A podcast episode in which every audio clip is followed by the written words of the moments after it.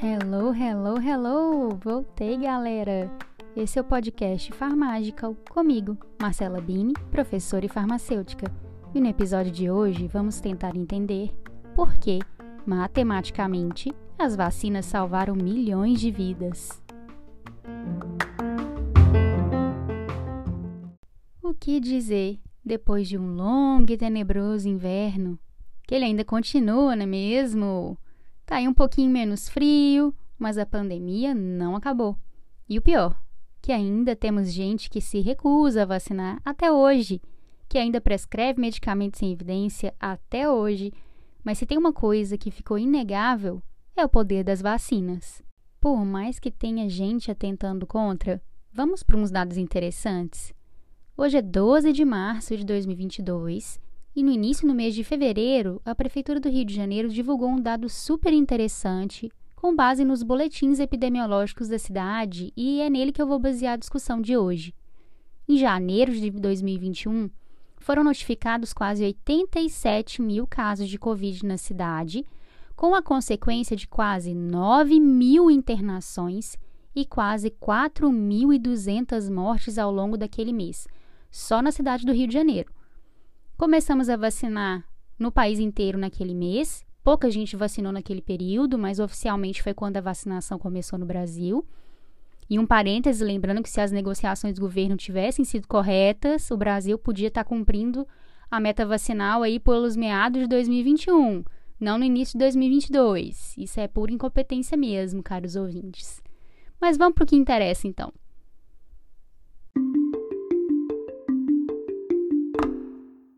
Tá, voltando para os dados então. A Omicron chegou chegando, o número de casos de Covid no Brasil e no mundo começou a explodir aí no final de 2021. No Brasil foi muito, muito mesmo depois do Natal e em janeiro de 2022. E aí a Prefeitura do Rio de Janeiro registrou um total de quase 244 mil casos. Isso mesmo, 243.756 casos em um mês para ser mais exata, com 358 óbitos na cidade. Vamos para as continhas bem simples para a gente entender o raciocínio, então. A gente vai calcular a mortalidade por Covid nos dois períodos na cidade do Rio de Janeiro. Como que a gente faz isso? A gente divide o número de óbitos pelo total de casos. É uma conta bem simples. Se a gente pega aquele número de 2021, janeiro de 2021, essa conta, essa divisão dá 0,0478 aproximadamente, passando para percentual dá mais ou menos 4,8%, quase 5%.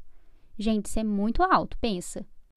Quando a gente pega os dados de janeiro de 2022, que são 358 óbitos, dividido por 243.756, esse número dá 0,001468 aproximadamente caiu, gente, para cerca de 0,1%.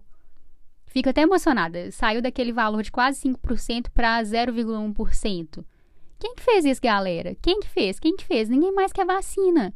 Eu não estou considerando máscara e o distanciamento aqui, porque, pelo menos em teoria, essa é uma variável que estaria presente em janeiro de 2021 e também em 2022.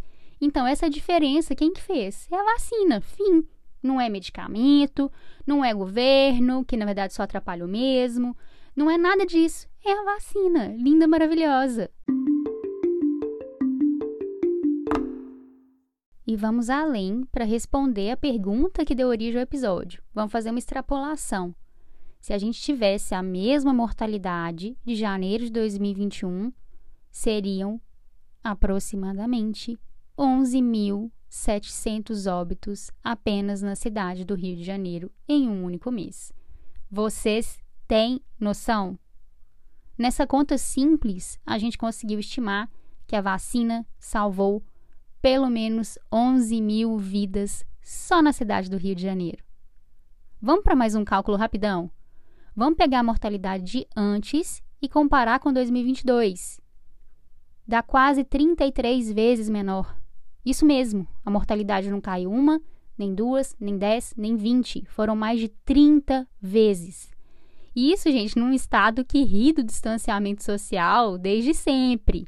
e tá correndo para eliminar a obrigatoriedade de máscara, que vai ser assunto de um outro episódio aí na temporada. Aguardem. E a miocardite, hein? Sobre isso, queria dizer que já provaram que esses eventos não têm relação com a vacina. Se vocês voltarem no episódio 3 da primeira temporada, lá explica que não se estabelece relação causal entre os eventos simplesmente porque eles ocorrem próximos ou em sequência. Naquele episódio, eu usei o exemplo de assistir Netflix e a pessoa morrer depois, para tentar deixar esse ponto bem óbvio.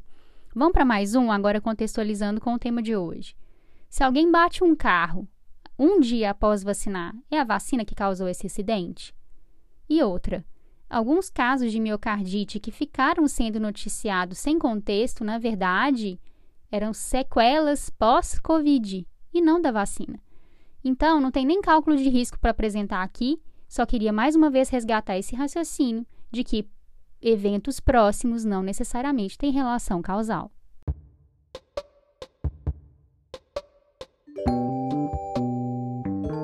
Já estamos entrando no terceiro ano de Covid, minha gente. A pandemia completou mais um ano, dia 11 de março.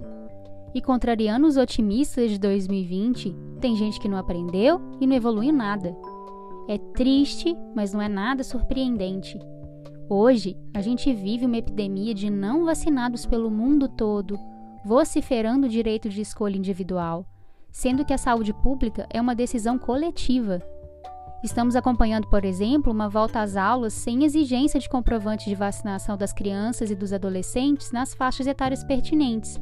E muitos governantes nem sequer cogitam acatar esse fluxo, o que é, no mínimo, uma baita irresponsabilidade. Então, gente, voltei em 2022 e comecei tacando o pé na porta mesmo. Gostou desse episódio? Comente o que mais gostou nas nossas redes sociais, arroba no Instagram e arroba farmágica no Twitter. Nos vemos no nosso próximo episódio.